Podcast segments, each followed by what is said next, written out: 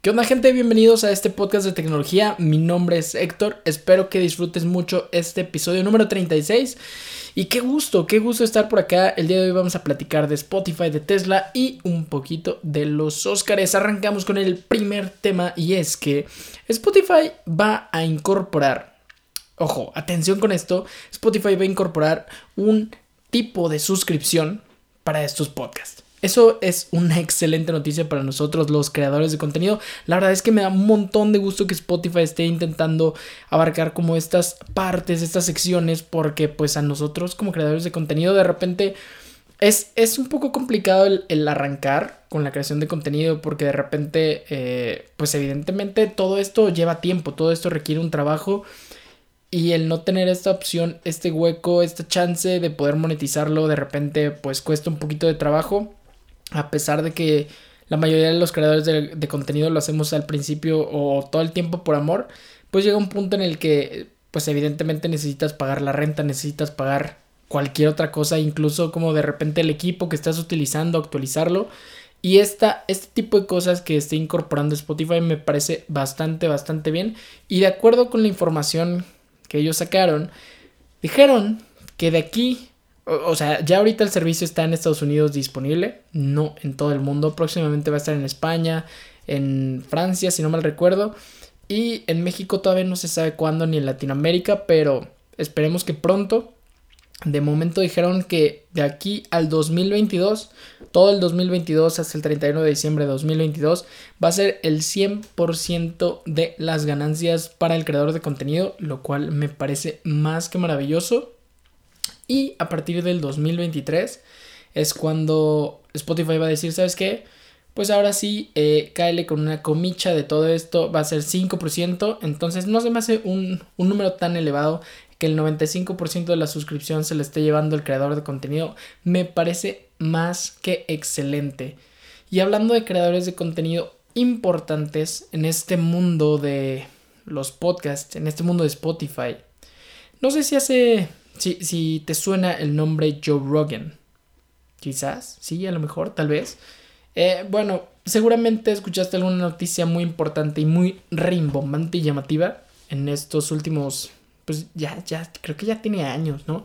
No, creo que tiene un año o al, al mucho tendrá un año. Es que ya en esto de, del encierro como que yo pierdo la noción del tiempo, pero no pasa de un año, no pasa en lo absoluto de un año en el que esta persona este gringo que se llama Joe Rogan tiene un show que se llama The Joe Rogan Experience, que es un podcast realmente que llama a muchísima gente, llama muchísimo la atención y de hecho pues Spotify le llamó demasiado la atención porque resulta ser que, que Spotify estaba preocupado porque este show, este The Joe Rogan Experience, estaba generando y atrayendo mucha audiencia.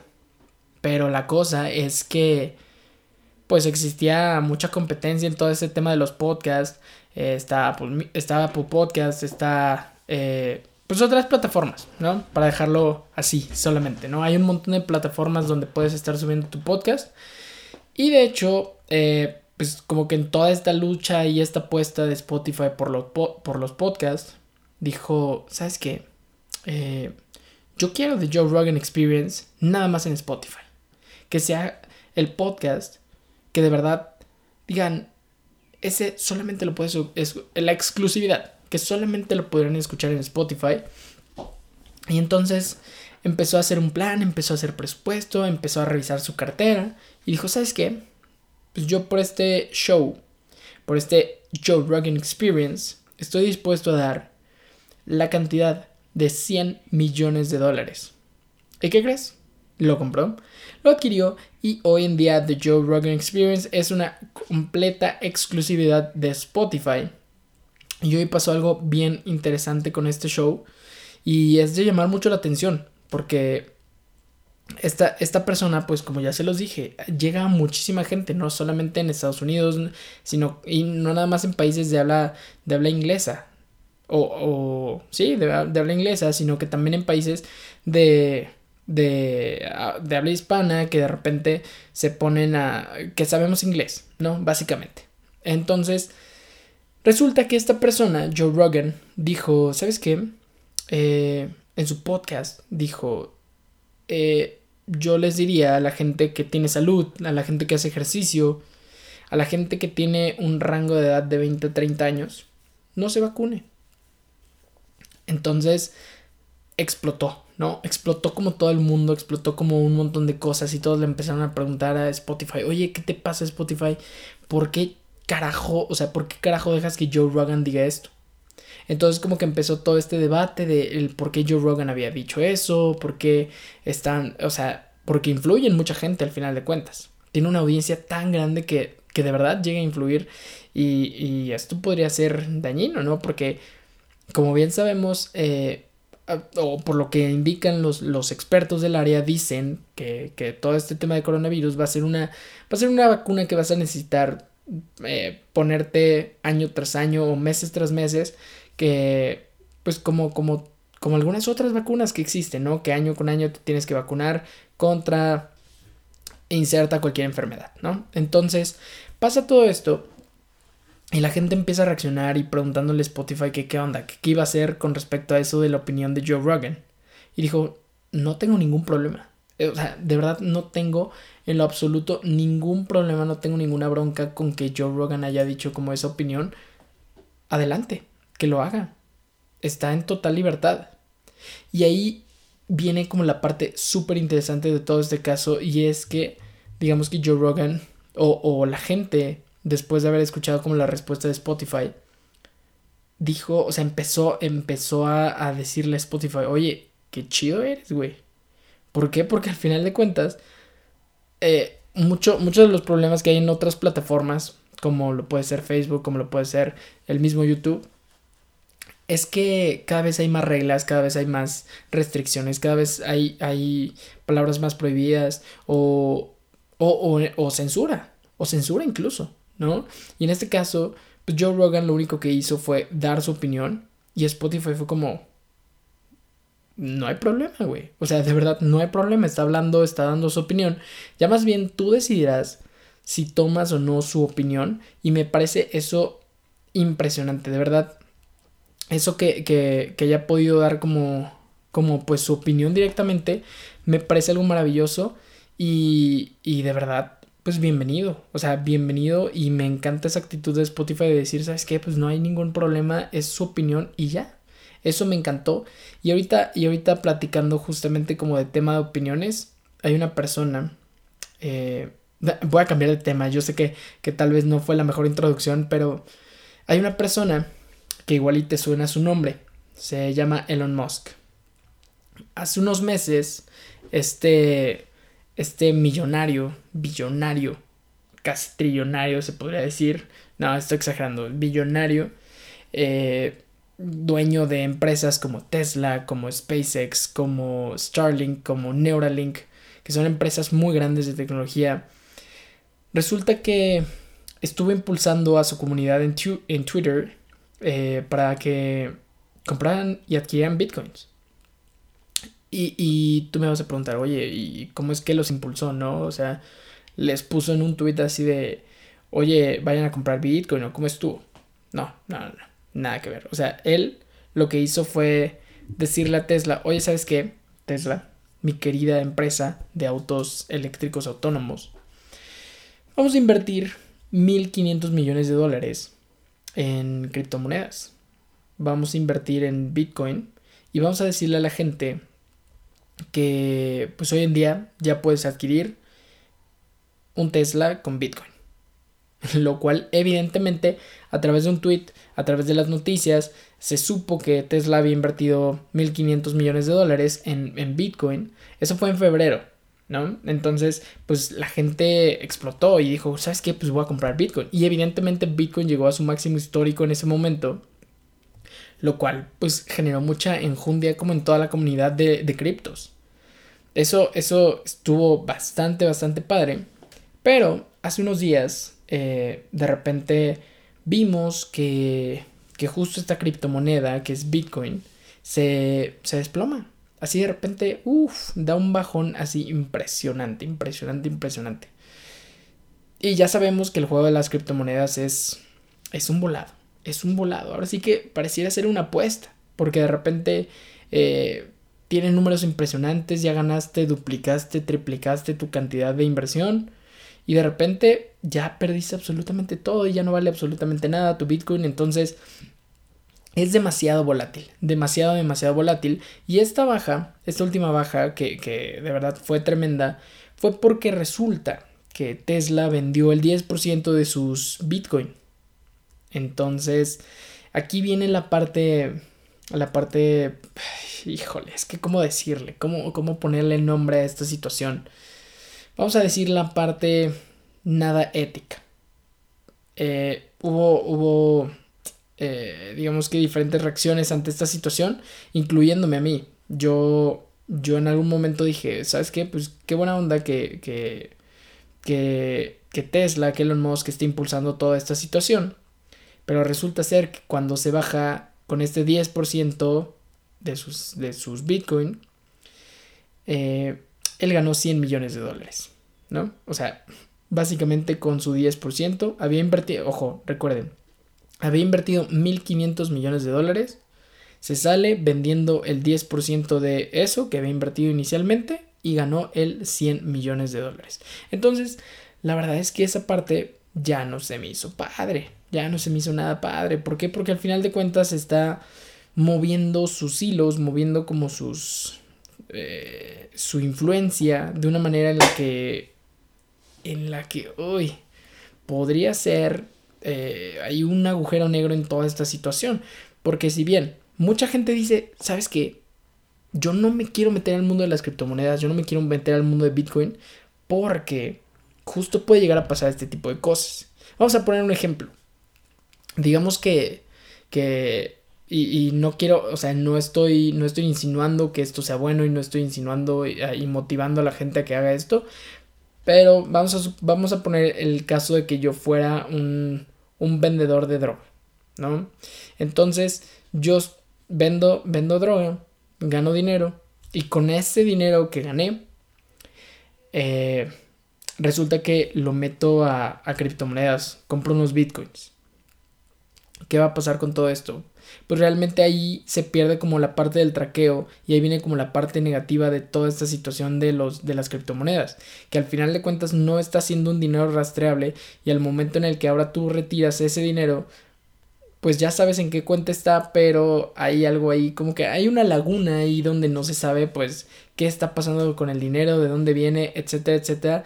Y aquí viene la parte súper eh, pues negativa de toda esta situación. Entonces Tesla aprovecha como esta situación Elon Musk, más bien, como para ser un poquito más específico, Elon Musk aprovecha esta situación de que no se sabe dónde está el dinero y ahorita pues resulta que salió la noticia de que vendió el 10% de su Bitcoin, pero qué tal si realmente no vendió el 10%, sino que vendió, no sé, el 30% y la gente, la gente dentro de esa comunidad sigue creyendo que es que, que que Tesla sigue teniendo el 90% de ese Bitcoin inicial de los 1.500 dólares, 1.500 dólares, 1.500 millones de dólares. Entonces, pues también la cosa cambia. Entonces, un día se podría derrumbar el mercado porque pues al final de cuentas Elon Musk decidió ya no confiar más en, las, en los Bitcoins. No, decidió, decidió ya no confiar en las criptomonedas y de repente nos dice, ¿sabes qué? Pues ya comprar un Tesla con Bitcoin ya es una cosa eh, que ya no voy a permitir. Entonces, él solito infló el mercado para que él pudiera ganar 100 millones de dólares, lo cual se me hace que es una acción ahí medio, medio truculenta, medio antiética. Entonces, como que no estoy muy contento con esa acción de Elon Musk. Y fíjense que, que, que yo lo he dicho así abiertamente, que soy fan de Elon Musk por, por todas las... Eh, todos los aportes que quiere hacer a la humanidad. al parecer, porque pues también sabemos que le interesa la lana y, con este tipo de acciones pues nos damos cuenta de que sí. Entonces, eh, pues va a, estar, va a estar bastante interesante cuál va a ser la siguiente movida por parte de Elon Musk, por parte de Tesla. Si él va a querer eh, seguir sacando parte de la, de la, inversión principal, algunos porcentajes, lo va a estar dividiendo en otras criptomonedas, porque también él se ha encargado de impulsar mucho un, una cripto que se llama Dogecoin. Se escribe Doge, Dogecoin como moneda, C-O-I-N, Dogecoin. Y, y la he estado impulsando bastante. Es una, es una criptomoneda basada en un meme, pero, pero pues realmente él también la ha estado impulsando. Y luego les cuento rápido que, que hay, una, hay una nueva red social que se llama BitCloud, que digamos que tú puedes crear tu propia criptomoneda. Eh, entonces, digamos que tú puedes irle, irle poniendo dinero, o bueno, más bien vendiendo, como vendiendo tweets, como vendiendo tu criptomoneda para que exista esto de la oferta y la demanda. Y de esa manera, pues la gente pueda comprar tu criptomoneda y adquiera mayor valor. Y si entras a esta red social, te vas a dar cuenta que hay un, digamos que un, un top chart, una, una barra ahí donde aparecen las personas que más valor tiene su criptomoneda. Y adivinen quién está en primer lugar. Entonces, eh, pues está, está peligroso, está jugando ahí como con la ética de, de, de ser Elon Musk, de tener una influencia impresionante con la gente en el mundo y puede llegar a ser como algo muy, muy dañino, porque si ahorita Tesla se va, evidentemente eh, va a reducir mucho el valor de, de Bitcoin, pero pero pues es, un juego que, que, Elon Musk está haciendo y no sé si esto lo vaya a estar haciendo mes con mes, que vaya retirando 10% una vez que infle el precio del mercado y después decida como sacar otro porcentaje y así sucesivamente. No sé si esa vaya a ser su estrategia, pero de ser así, debería de, de cuidar así que los valores que, que, que él tiene porque pues sí puede llegar a afectar a muchísimos, muchísimas personas, ¿no? Y, algo que declararon ante esta situación es que hicieron mención a que Tesla tiene 1.331 millones de dólares en activos digitales. Y aquí utilizaría, utilizaría comillas porque pues, realmente aquí se conecta como el tema anterior de lo que estábamos platicando. Que al momento de que no puedes traquear estos activos digitales pues realmente no sabemos si esos 1.331 millones de dólares que Tesla dice transparentemente que, que tienen invertidos, pues realmente son los 1.331 millones o realmente pues es una cantidad menor y solamente nos quiere decir eso de los 1.300, de, de los 1.331 millones con la finalidad de que nosotros sigamos invirtiendo en criptomonedas, ¿no? Entonces, ojo ahí, ojo ahí, no quiero, no quiero no quiero caer como en falsas acusaciones contra Elon Musk, así, ni, ni contra Tesla, ni nada en específico. Pero, pero pues sí tener un ojo, estar revisando con ojo crítico las noticias que están sucediendo porque pues de repente podría desplomarse el precio del Bitcoin y todo esto a que, debido a que Tesla sacó la cantidad que tenga hoy en día en criptomonedas que solo él sabe o ellos saben. Y ya para entrar al último tema vamos a platicar de los Oscars 2021, que hay cosas bien interesantes, bien, bien interesantes porque, pues si bien ya hemos platicado mucho en este podcast con respecto a qué va a pasar con la industria del cine, qué es lo que le depara al cine en el futuro, qué es, o sea, pues sí, qué va a suceder, ¿no? Acá, acá en, acá en México pasa mucho que hay un montón de salas de cine, pero digamos que la industria la tiene controlada Estados Unidos. Y no, y no, no digo controlada como que la tenga secuestrada en nada de eso, sino que allí están las mayores productoras, ahí están, pues sí, como los, los sets más grandes, o sea, hay un montón, un montón de cosas que tiene Estados Unidos en cuanto al tema de películas, en cuanto al tema de, de producción. Entonces, eh, pues allá en Estados Unidos sale muchísimo más caro que en México, en Latinoamérica, ir al cine. Es, es como una cultura un poquito más... Eh, pues vamos a decir como como pues no no que no tiene como tan arraigada como esta esta onda de decir oye te invito el viernes a ver una película al cine como que ese tipo de cosas no lo hace la gente de Estados Unidos. Y pues al ellos ser como los dueños de esta de, de esta industria pues hay que tener cuidado porque pues sí podría ser que en un futuro las salas de cine como ya lo platicamos eh, pues sí desaparezcan. Y de hecho aquí les traigo un dato bastante bastante interesante y es que eh, de las películas nominadas al Oscar, hay un montón, o bueno, eh, sí, pues sí, hay un montón de, de, de diferentes servicios de streaming, lo cual es súper, súper interesante, porque evidentemente, pues las productoras que están creciendo hoy en día son justamente las digitales, por lo mismo de que pues, nadie hoy en día está yendo al cine o por lo menos aquí en México como que apenas quieren abrir las salas pero no todos se animan, entonces es todo un rollo, pero aquí les va el dato, y es que Netflix tuvo siete películas nominadas, en, eh, Disney tuvo cinco, Warner Bros. 3, Amazon Studios 2,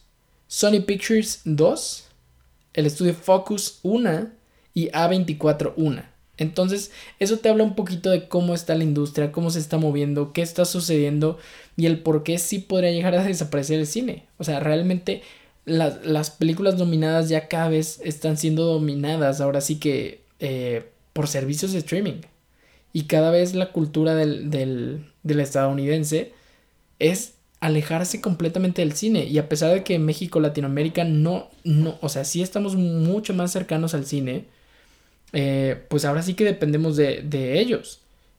Y, y, no porque, no por mala onda, pero digamos que las producciones acá en, acá en Latinoamérica, pues son un poquito más reducidas o, o, o, tienen algo, tienen un algo eh, que realmente pues no, no termina, o sea, por ejemplo, voy a poner la situación de México, es como, ¿qué va a pasar un, mes de, que de repente Eugenio Derbez, Omar Chaparro, Marty Gareda, eh, deciden no hacer una película, ¿no? Entonces, pues como que ya no nos queda, ya no nos queda otra gran producción.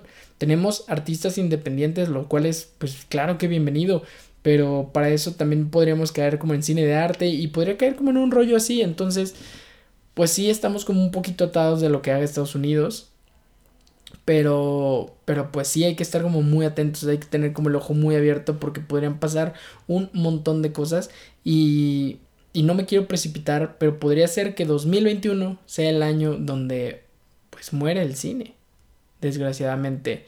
De hecho, eh, quick fact es que eh, este Bill Gates dijo que, que él cree que para finales del 2022 ya esta pandemia será eliminada, o no eliminada, sino más bien como que llegará a un punto en el que ya podremos regresar a la, a la normalidad, porque pues ya no existirá esa normalidad, ya, ya muchos empleos habrán cambiado, mucha gente se habrá adaptado a hacer home office, entre otras cosas, pero digamos que vamos a regresar como a la normalidad de poder salir y hacer un montón de cosas, ¿no? Entonces, eh, él prevé que para 2022 va a ser, va a ser el año y, y pues nada, o sea, la verdad es que eh, sí, sí, podría ser, sí podría ser como el fin este, eh, del cine en 2021, pero veamos qué va a suceder, qué es lo que, lo que depara el destino, esperemos que no, pero no todo, no todo es tristeza en todo este tema de los Óscares,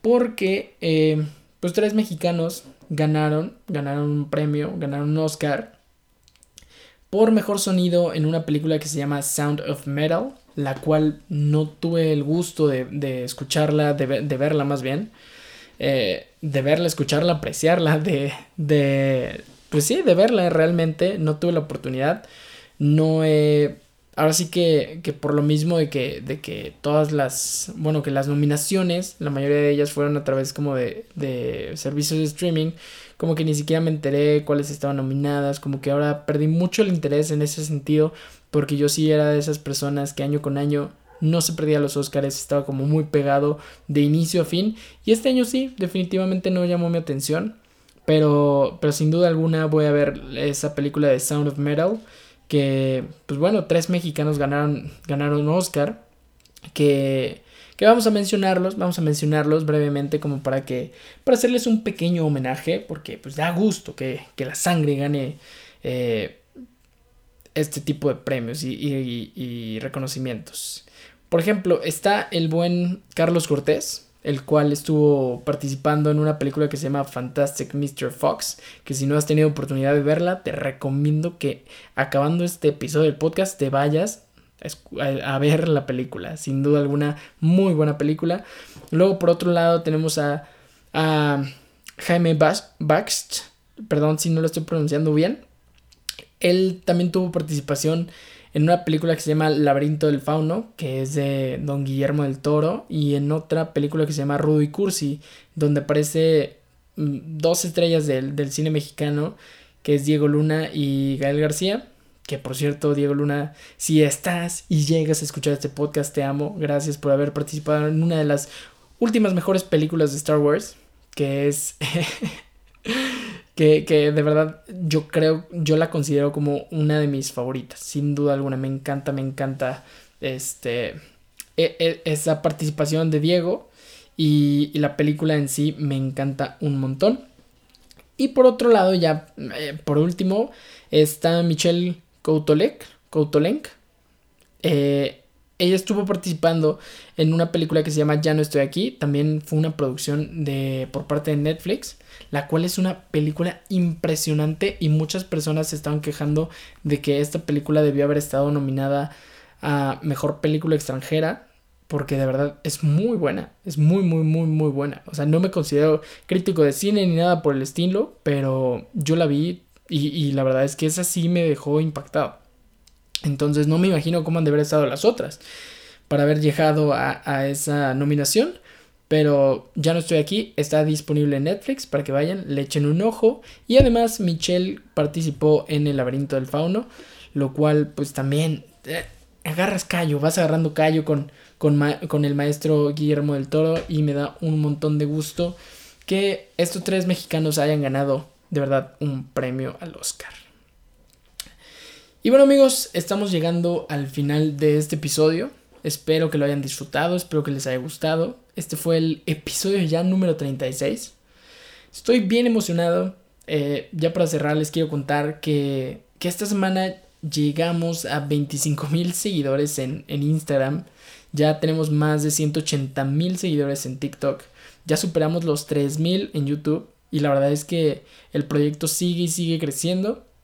Y algo que les había contado ya en algunos lives en Instagram es que me había tenido un poco de, de bloqueo mental, como que no se me había ocurrido como nuevos videos de qué sacar, eh, sentía que estaba teniendo como un estancamiento, eh, por lo mismo de que, pues, pandemia, estar encerrado, como que bloqueé un poco la creatividad.